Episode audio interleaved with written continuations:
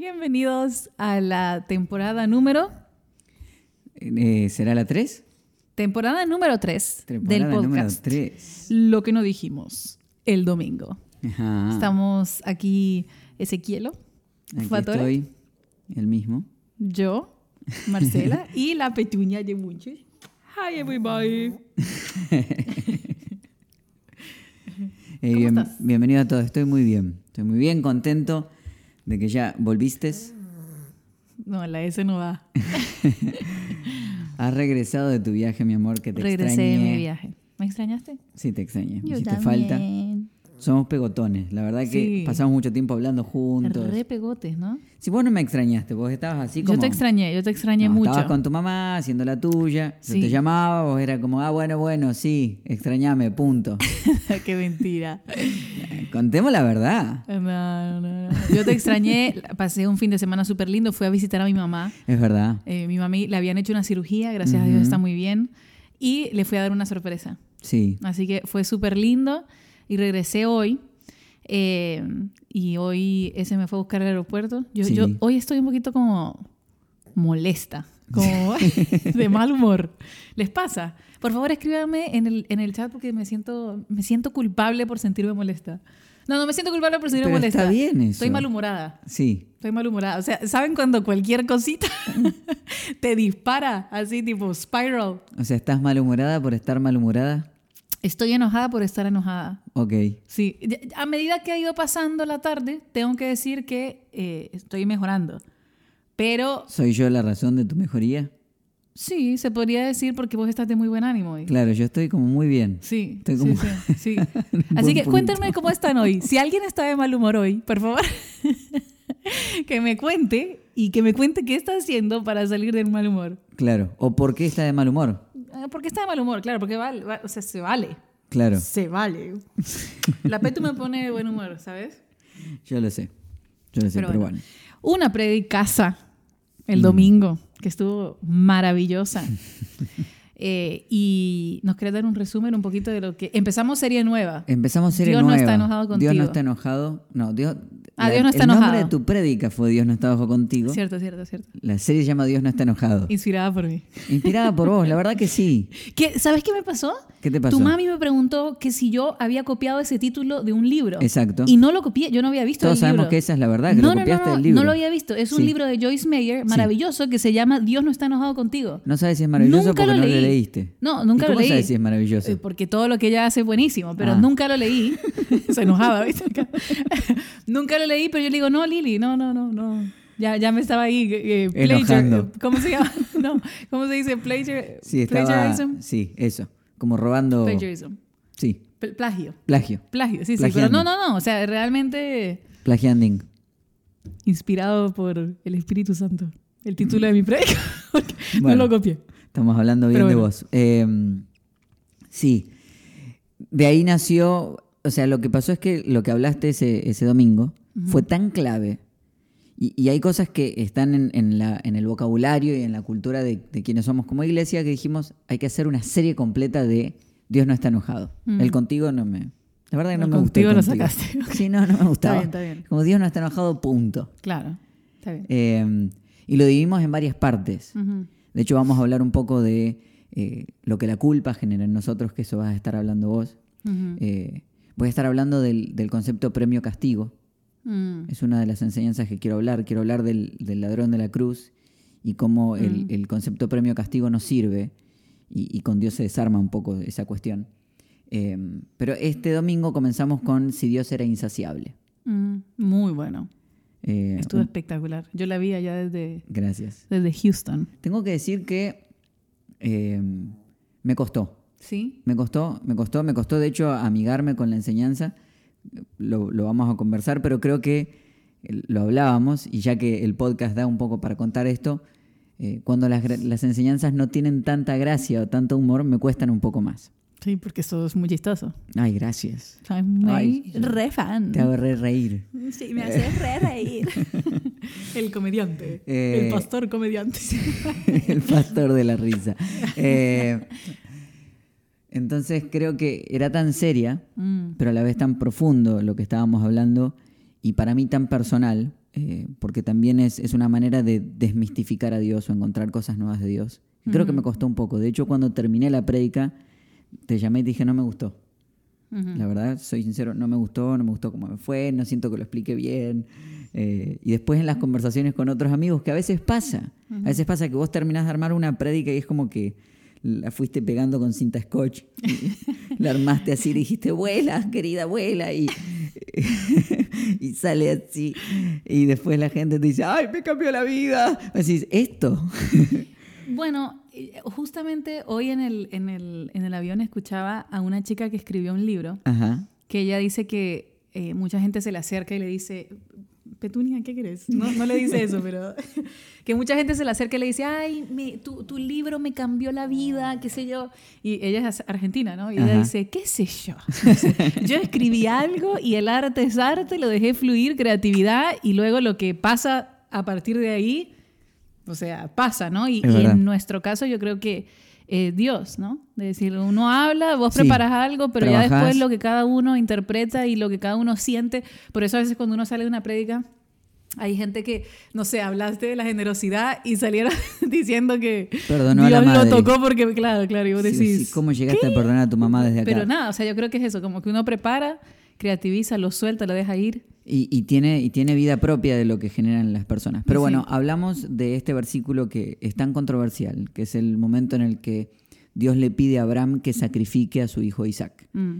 Eh, ¿Por qué digo controversial? Porque mucha gente cuando llega a este versículo son de esos versículos que en la Biblia los quiere saltar. Mm. Y a mí siempre me ha apasionado eh, entenderlo desde otro lado. Eh, y, enojarme con el pasaje, porque la verdad que me parece súper injusto que, que Dios le pida Abraham que sacrifique a su hijo. Yo tengo esas cosas. Sí, eh, que, que, vos sabes que es chistoso, porque yo lo he leído y yo digo, re bueno Abraham, qué hombre de fe. A mí me parece un... Mató a su quiere matar a su hijo. me parece una atrocidad. es cierto, es cierto. Me parece una atrocidad que lo enseñemos este, y que alguien se pare y le diga a su hijo, eh, si Dios te pide... yo sé que algunos quieren sacrificar a sus hijos, pero no, no, pero, pero, no me parece. Y, siempre fue como, eh, esto no está bien. Mm. Y de hecho, me encantó que la enseñanza nos llevó a ese punto, a darnos cuenta que Dios está diciendo lo mismo que estábamos diciendo nosotros, esto no está bien. Al punto en que Abraham lleva a su hijo porque está acostumbrado a los sacrificios humanos y a decir, ok, este Dios es como los otros, y Dios decide interponerse, decir, no, yo no soy como los otros, yo no pido, yo doy. Entonces hablamos de que Dios no es insaciable, que Dios eh, ya está saciado y vienen a la relación con nosotros desde un lugar de estar saciado. Eso cambia nuestra relación completa con Él. Entonces nos metimos en tres puntos. Nos metimos en el hecho de que eh, no quería sacrificios, que no está desilusionado contigo y que lo único que quiere es que vengas y que eso es todo. Y que desde ese lado puedes tener una relación preciosa con Dios. Hmm. precioso, me encanta. Me encanta. Y te, te, hablo de lo que me suele pasar a mí, ¿no? Ajá. A mí me pasa a veces que yo escucho esos conceptos y digo, ah, no, yo sé. Yo sé que Dios no está desilusionado conmigo. Claro. Yo sé que Dios no está buscando nada más de mí. Eh, yo sé que cuando se trata de Él, yo solo necesito llegar y que Él solamente quiere de mi presencia, nada más, ¿no?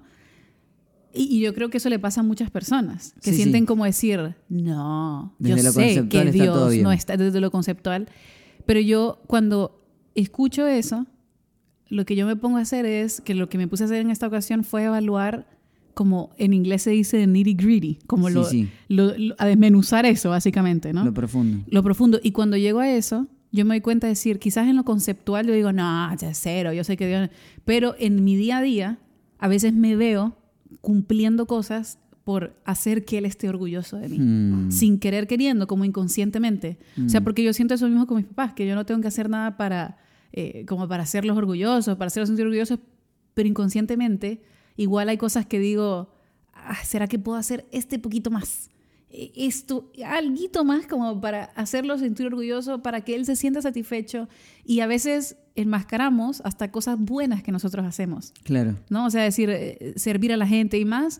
En nuestro caso, por ejemplo, que, que estamos en una iglesia en donde vivimos sirviendo, eh, que no es el único lugar, claramente, ¿no? Pero digo, estamos en un lugar en donde eso en donde eso pasa constantemente. Es decir, de, la motivación detrás de, de, eso, ¿cuál es? ¿no? Porque Dios, si el día de mañana yo digo, ¿saben qué? Eh, no sé, me voy a dedicar a vender helados, ¿no? Dios va a seguir orgulloso de mí. Claro. O sea, no, no, tiene que ver con lo que yo estoy haciendo en este momento, no tiene que ver con mi rol o, o, o el hecho de hacer más o el hecho de cumplir más. ¿no?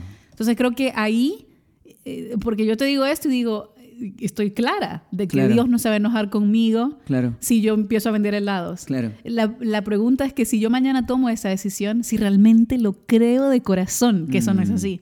Y cuando yo, si tengo que ser sincera conmigo misma, digo, wow, hay días, hay momentos en donde sí uno hace cosas o mm. trata de hacer más como para decir, estoy cumpliendo, ¿viste? Sí, sí, sí. Entonces siento que cuando uno hace, perdón, me, fui, pero cuando uno hace esa autoevaluación, sin juicio, ¿no? Sino con decir, eh, con evaluando la motivación detrás de todo, yo creo que sí se encuentran cositas, ¿no? Es que, es que si lo, cuando uno, es, es una, es una conciencia tan metida en nosotros de, de relacionarnos con los dioses como dioses enojados, que de hecho viene hasta desde la mitología griega.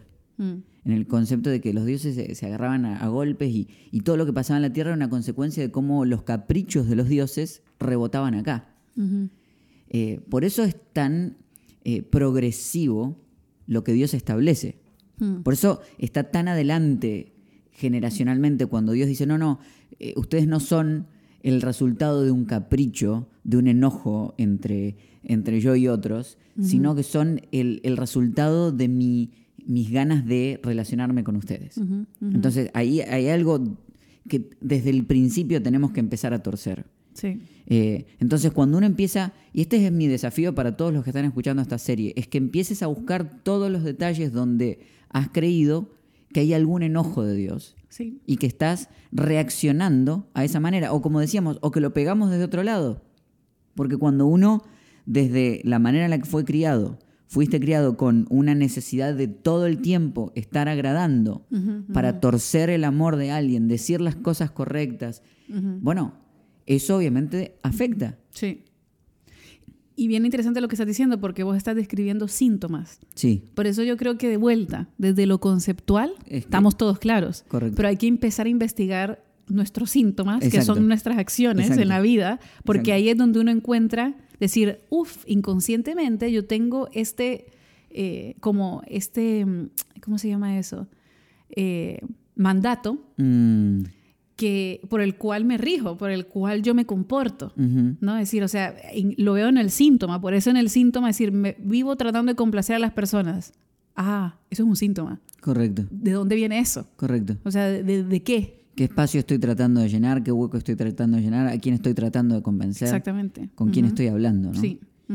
Em, sí. y una de las cosas que hablabas, que jugabas con el concepto de, bueno, ahora porque tengo una función de ser pastora en una iglesia, pero el día que venda helados. Em, y siempre nuestra intención, cada vez que hablamos en casa, cada charla, es tratar de desconectar y entender de que no predicamos para el micromundo. Básicamente que lo que hablamos no tiene que ver solo con la iglesia, como el espacio de las cuatro paredes o cinco, porque con lo de online ya no sé cuántas paredes son. Eh, o sea, lo que sucede cuando te conectas esas dos horas a la semana. Tratamos todo el tiempo de lograr eso. Tratamos todo el tiempo de decir, esto te tiene que servir para la vida de todos los días. Sí. Pero me pasó ayer en el círculo, los círculos son los grupos de amigos de casa y en, Miami tenemos uno que es presencial. Y, la conversación dos o tres veces cayó en cómo la gente es voluntaria en la iglesia, ya sea en la nuestra o en alguna en la que fue, por una necesidad de creer que tuerce así la voluntad de Dios para su lado. Hmm. Y, y, alguien hablaba y decía, yo sentía que Dios era insaciable porque tenía los lunes un evento, los martes otro evento, los miércoles otro evento, los jueves otro evento, y me siento culpable de haber dicho, Fíjate lo que decía. Me dice, me siento culpable de haber dicho que a ciertos eventos no voy a ir y la gente tal vez está creyendo que como no voy me aparté de Dios. O sea... Qué peligro. yo sé que voy a decir una obviedad, pero Dios no es la iglesia. No, no. No. ya sé que es una obviedad lo que estoy diciendo, o debería serlo, pero la iglesia no es Dios.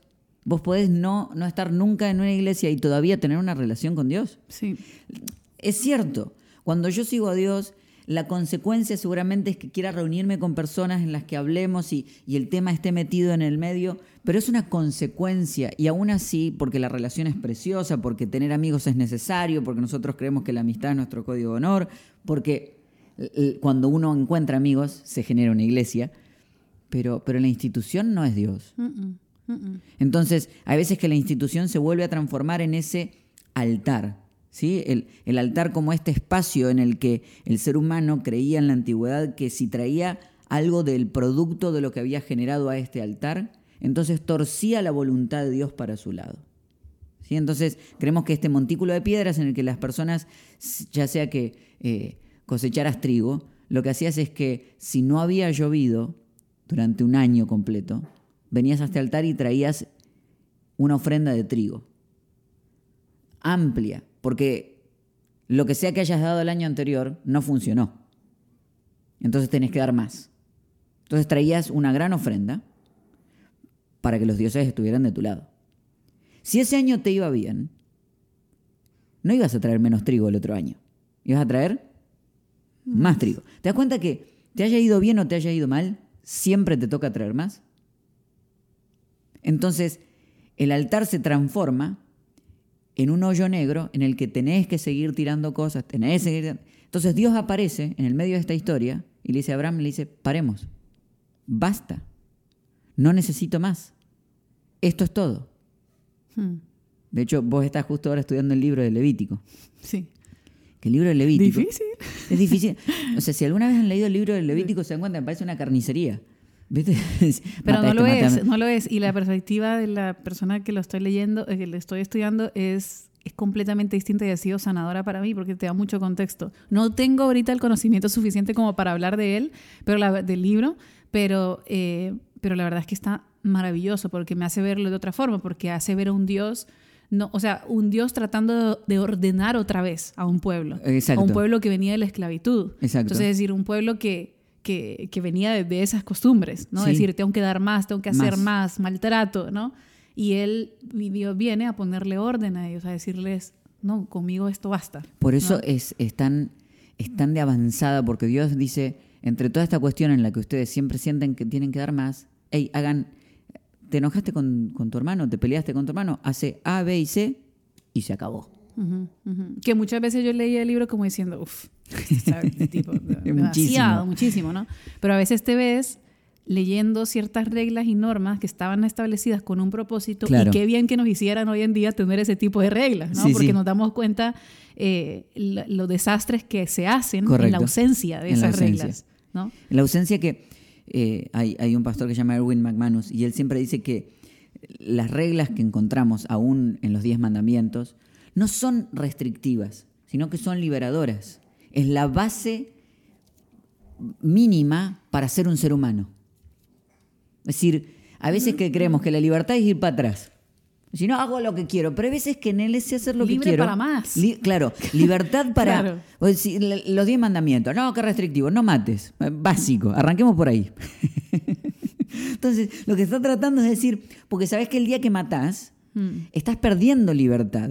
No hablo de la libertad de, que vas a ir a una cárcel, hablo de la libertad de conciencia. Tu, humanidad se achica cada vez que vas en contra de ciertas cosas que están llamadas a hacerte más ser humano, no menos.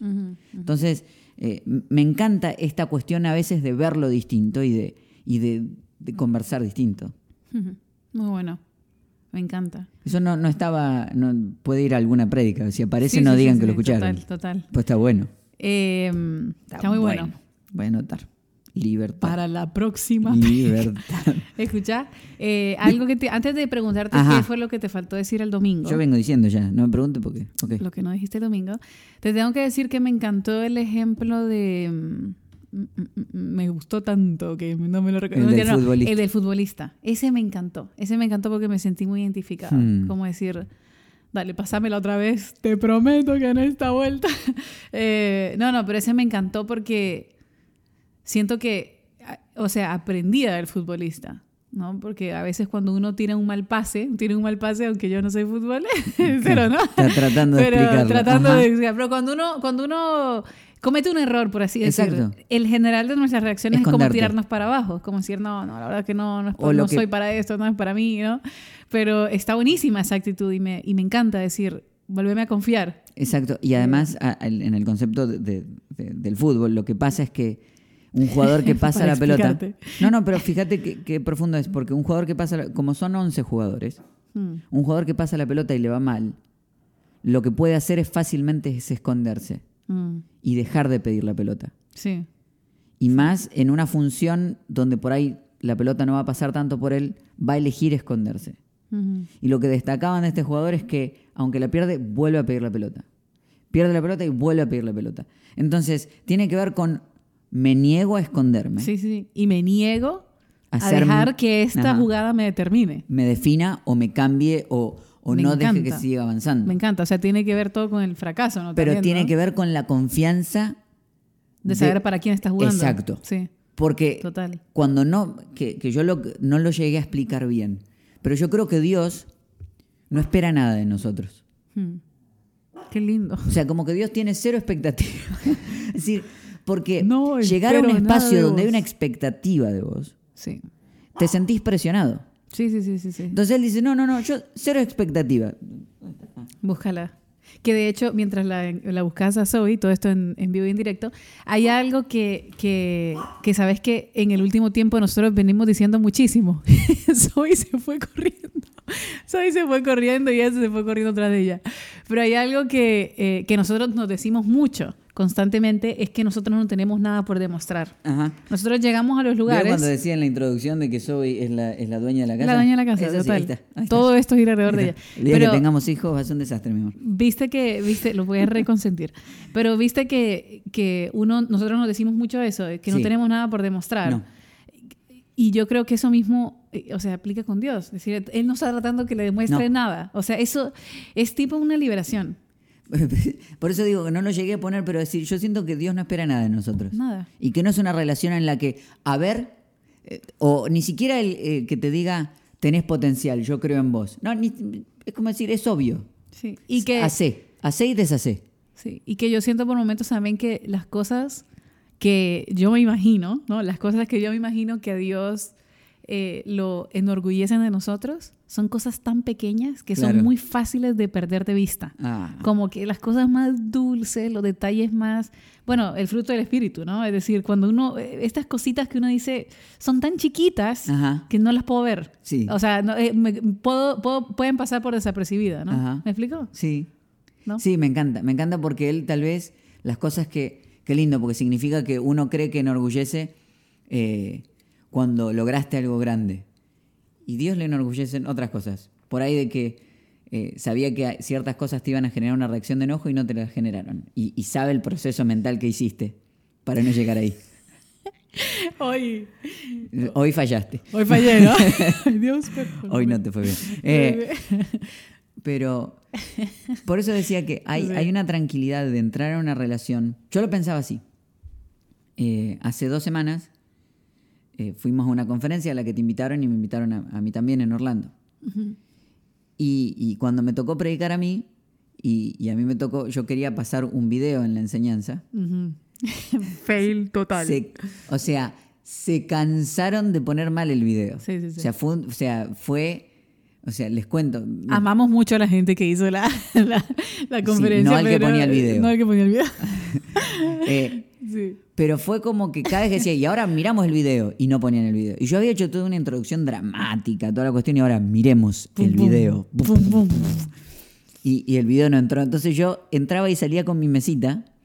Este, cada Genial, vez que, eso era mortal. Eso era, tipo, le daba el- la Pero- cereza en el postre. Te quiero contar algo, porque una de las cosas que pasó fue que la enseñanza fue terminó siendo exageradamente divertida por todas las veces que el video no entró. Vos me decías, bueno, tuviste la capacidad de manejar ese momento. Pero ¿sabes qué sentía yo? ¿Qué? Que había complicidad entre la gente que me escuchaba y entre yo que estaba hablando, entonces había permiso para que los errores sucedieran. Mm, muy bueno. Y eso llegué a entender que así me veo con Dios. Mm, Entonces yo puedo hacer, y cuando pasan cosas, como te sentís amado y te sentís, le das te reís de los errores, te reís de lo que te pasó, porque te sentís en un espacio donde te sentís amado, no que hay Sí. una expectativa. Veo lágrimas en tus Sí, sí, sí, ojitos. sí, me, me- me- Aquí. llegué, toco algo, toco una fibra Qué lindo, íntima. Qué lindo. Entonces, eh, Qué bonito. qué lindo cuando llegas a un espacio donde en realidad eh, hay alegría de que hayas llegado. Mm. Eh, y que lo que, lo que sea que digas causa gracia, que lo que sea que, eh, que hagas genera sorpresa, Mm. porque hay una. No hay expectativa. es decir, Dios no espera nada de vos. Espera bien, hasta de hecho. Sí. O sea, cuando hay, cuando hay esa, eh, como esa, esa relación, ¿no? Es como Sí. que espero que te vaya bien, quiero que te vaya bien. ¿Viste? Sí. Qué bonito. Qué lindo. Eh, me quedo con algo que, que hablábamos ayer en el círculo y lo traigo. Desde el amor que, que uno siente por Dios y desde esta tranquilidad, te da espacio para hacerle cuestionamientos Hmm. a lo que lees y a que cosas te hagan ruido. Eh, hay cosas que uno se acostumbró. Lo voy a poner de esta manera. Todos tenemos en nuestro país ciudades que tienen nombres raros. Sí. Lo que pasa es que para uno no suenan raro porque creciste con ellas. Por ejemplo, en Argentina hay una que se llama Venado Tuerto. No, ¿en serio? Claro, entonces lo que vos estás viendo en este momento en tu cabeza es un venado con un ojo menos. Más o menos. No sabes que es un venado, pero Sí sé que es un venado. ¿Cómo no va a ser que es un venado? estás viendo un venado con un ojo menos. No, no estaba viendo un venado. como no veo. Para mí es una ciudad. Claro. Suena a ciudad. Porque crecí con eso. Lo que pasa a veces con la Biblia es que la leemos con la conciencia de que la leímos siempre y hay ciertas cosas que no nos hacen ruido. Pero cuando viene alguien que no creció con eso, esas cosas le hacen ruido. Claro.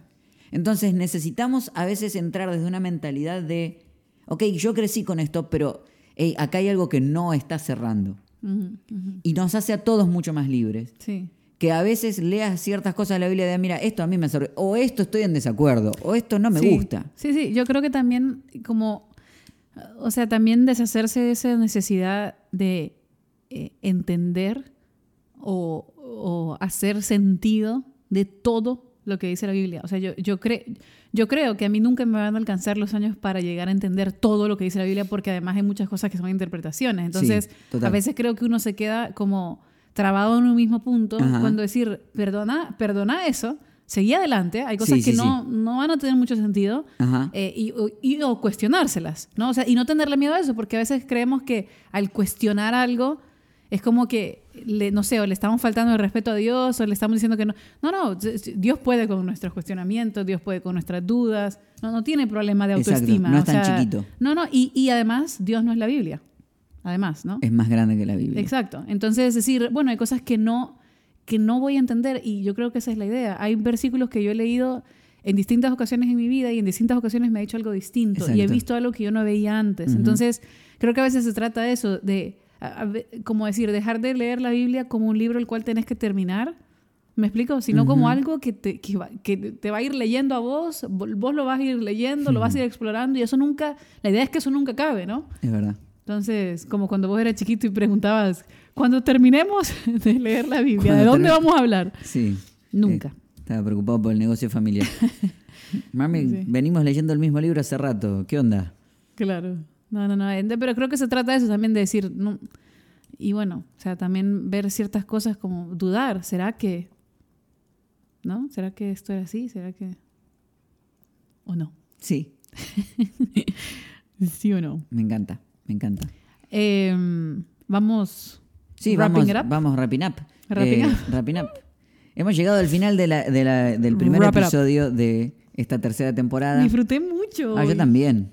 Eh, lo que no dijimos el domingo, lo que tratamos de hacer es tra- traer las, las emociones más crudas de lo que hemos pasado, de lo que nos quedó guardado. Por eso la, la mesa está llena de papelitos, este, para aquellos que están escuchando. Eh, y tratar de, de conversar, hacerlo un poquito más, como nos decían cuando sacamos la primera, dice, te siento más humano. Decir, ¿qué era antes? Decir, ¿Cómo me veías antes? Claro, ¿qué me veías Avatar. antes? Era un, un animal. Pero bueno, Así que aquí desde dos humanos, le, le- Desde dos simples seres.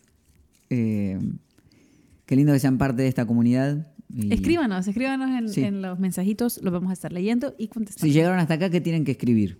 Tienen que escribir mm, chocolate Chocolate. Bueno, escriban chocolate. y nos envían también. Sí, sí, también. no, que estamos a dieta. Eh, No, yo no voy. yo- Bueno. A mí habla por vos. escriban, no, todo lo que quieran comentar, comenten. Ahí vamos a estar en el chat seguramente este, cuando esté en vivo y después cuando quede grabado iremos a los comentarios y eh, iremos eh, escribiendo. Y si no viste la prédica, lo que puedes hacer es buscar el link que hemos puesto en la descripción, en alguna parte de la descripción, y puedes ir a ver la prédica a la que nos estamos refiriendo.